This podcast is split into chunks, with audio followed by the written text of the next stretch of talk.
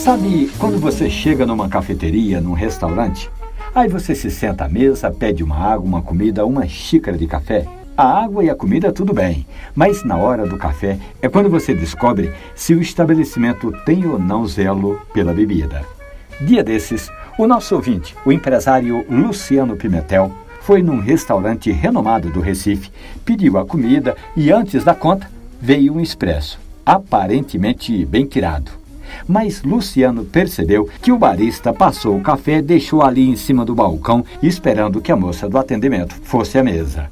Luciano Pimentel viu que chegou um garçom, outro garçom, e ninguém pegava a xícara de café. E mesmo assim, quando o rapaz foi lá e se certificou que o pedido era da mesa 13, o café ainda deu um longo passeio pelo salão do restaurante, que quando chegou às mãos de Luciano Pimentel, já estava frio.